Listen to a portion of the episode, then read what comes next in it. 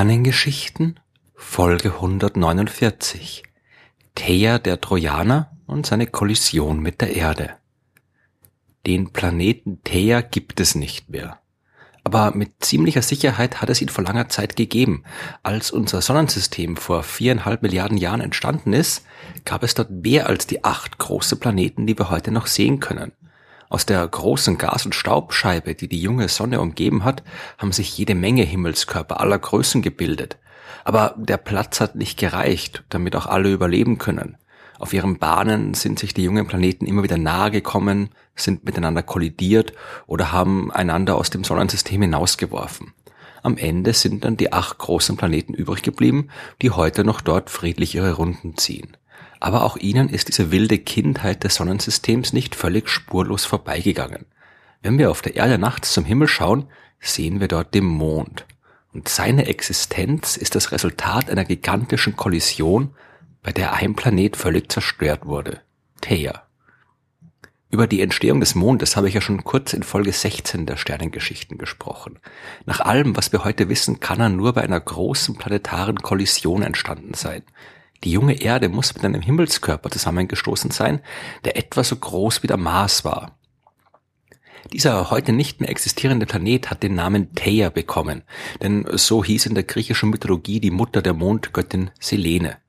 Dass der Mond seinen Ursprung in der Erde gehabt haben muss, zeigt vor allem seine geologische Zusammensetzung. Das Material, aus dem unser Begleiter besteht, ist dem Material, aus dem die Erde gebildet ist, enorm ähnlich.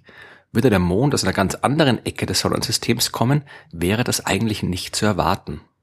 Wir wissen außerdem dank der Computersimulationen zur Entstehung der Planeten im Sonnensystem, dass dort früher viel mehr Planeten entstanden sind und die immer wieder miteinander kollidiert sind, bis sich dann alles ein bisschen beruhigt hat und ausreichend Platz für die restlichen Himmelskörper war. Aber damit bei einer Kollision zwischen zwei großen Objekten am Ende dann ein Himmelskörper wie der Mond entstehen kann, müssen bestimmte Bedingungen eingehalten werden. Würde man Theia und die Erde einfach frontal miteinander kollidieren lassen, dann würden dabei wahrscheinlich beide Objekte zerstört. Würden sie dagegen nur ein bisschen zeitlich aneinanderstoßen, dann könnte nicht genug Material weit genug ins All geschleudert werden, um daraus einen großen Himmelskörper zu bilden wie den Mond. Die Kollision, die muss im richtigen Winkel und mit der richtigen Geschwindigkeit stattfinden, damit einerseits die Erde überleben kann, andererseits Theia zerstört wird und am Ende auch noch der Mond dort entstehen kann, wo er entstanden sein muss. Und die geologischen Befunde machen die Sache noch ein bisschen komplizierter. Wie ich in Folge 143 der Sternengeschichten erklärt habe, besteht der Kern der Erde aus Eisen. Ungefähr 30 Prozent unseres Planeten bestehen aus diesem Element. Beim Mond sind es aber nur drei Prozent. Sein Eisenkern ist viel kleiner und viel kleiner, als man bei einem normalen Entstehungsprozess erwarten würde. Wären Erde und Mond einfach nur friedlich nebeneinander aus der gleichen Gas- und Staubwolke entstanden, dann sollte der Mond einen viel größeren Eisenkern haben. Und dazu kommen noch die geologischen Daten, die die Astronauten der Apollo-Missionen direkt auf dem Mond selbst gesammelt haben. Die Gesteinsproben unseres Nachbarn zeigen, dass sich in ihnen genau die gleiche Mischung von Sauerstoffisotopen findet wie im Gestein der Erde. Und das ist wirklich seltsam. Die Verteilung der Isotope, also der verschiedenen Variationen eines chemischen Elements, die war früher nicht überall im Sonnensystem gleich. Die hing zum Beispiel vom Abstand zur Sonne ab.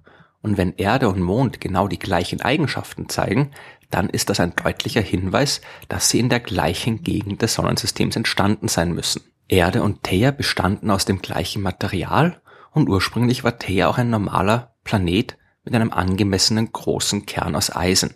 Als Erde und Theia dann kollidierten, ist der Eisenkern von Theia ins Innere der Erde gesunken und mit dem dortigen Kern verschmolzen.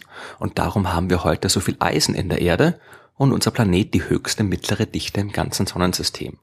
Die Trümmer der Kollision, die ins Weltall geschleudert worden sind, die bestanden aus dem Material der äußeren Schichten und haben sich dort zum Mond geformt.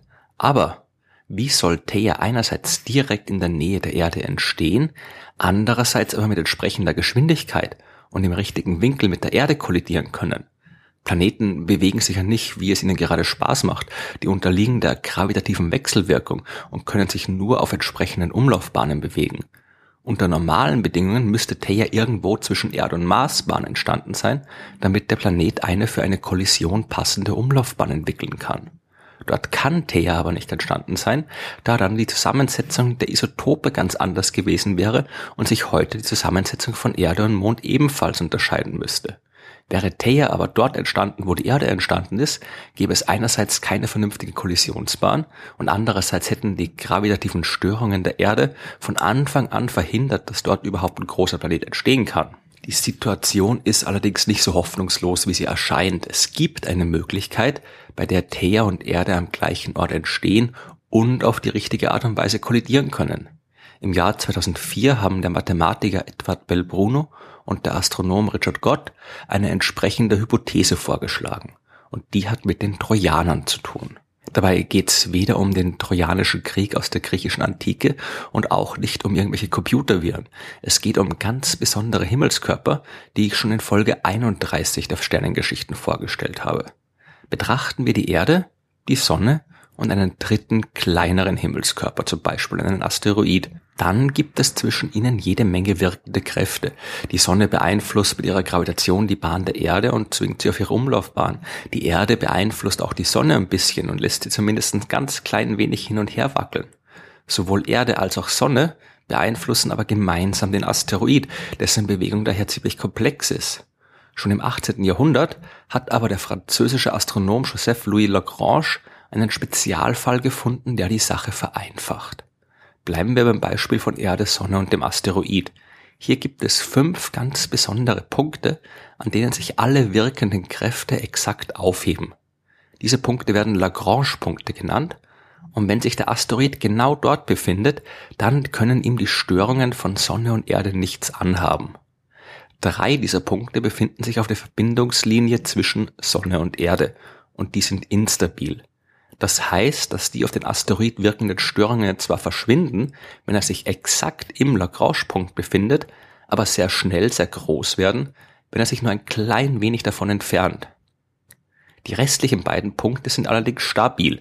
Hier kann sich der Asteroid auch ein kleines Stück von den Punkten entfernen, ohne dass die Störungen allzu groß werden.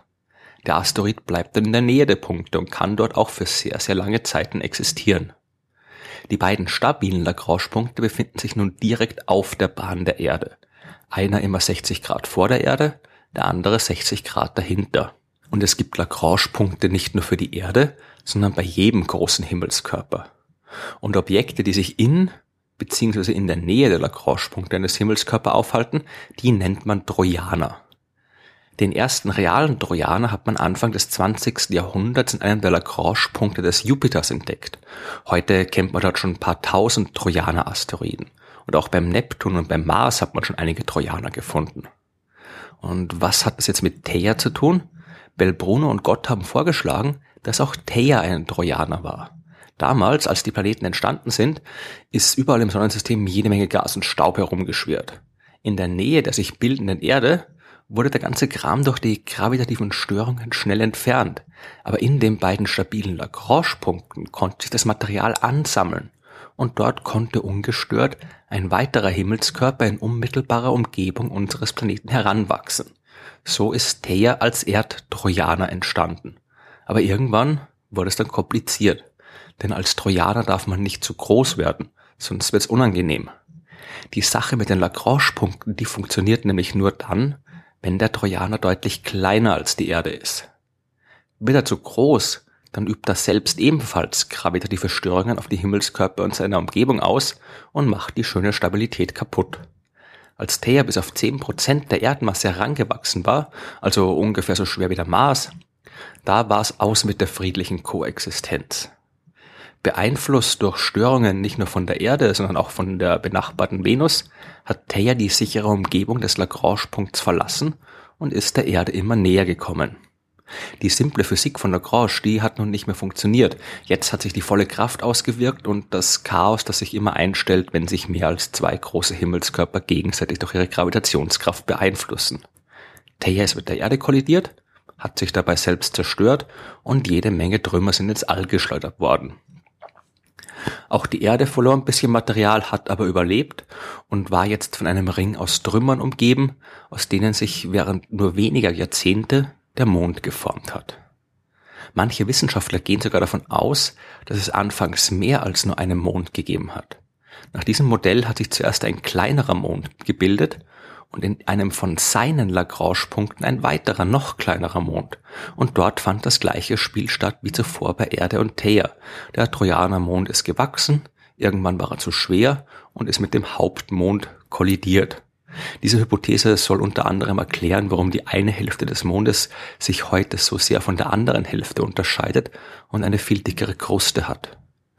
Ob unser Mond früher einmal einen Trojaner gehabt hat, lässt sich vermutlich heute nur noch schwer herausfinden. Dass die Erde mit ihrem Trojaner Theia kollidiert ist, erscheint dagegen ziemlich sicher.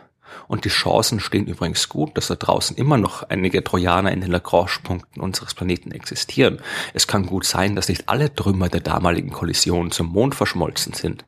Ein paar kleine Brocken könnten noch übrig sein und als Erdtrojaner in den stabilen Lagrange-Punkten die Jahrmilliarden überdauert haben. Zumindest einer hat das tatsächlich getan. Im Jahr 2010 hat man den Asteroid 2010 TK7 entdeckt.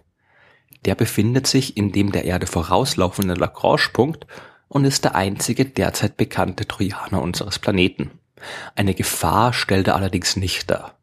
Im Gegensatz zur großen Theia verhält sich der kleine Asteroid mit seiner geringen Masse unauffällig genug, um nicht aus der Umgebung des Lagrange-Punkts hinausgeworfen zu werden.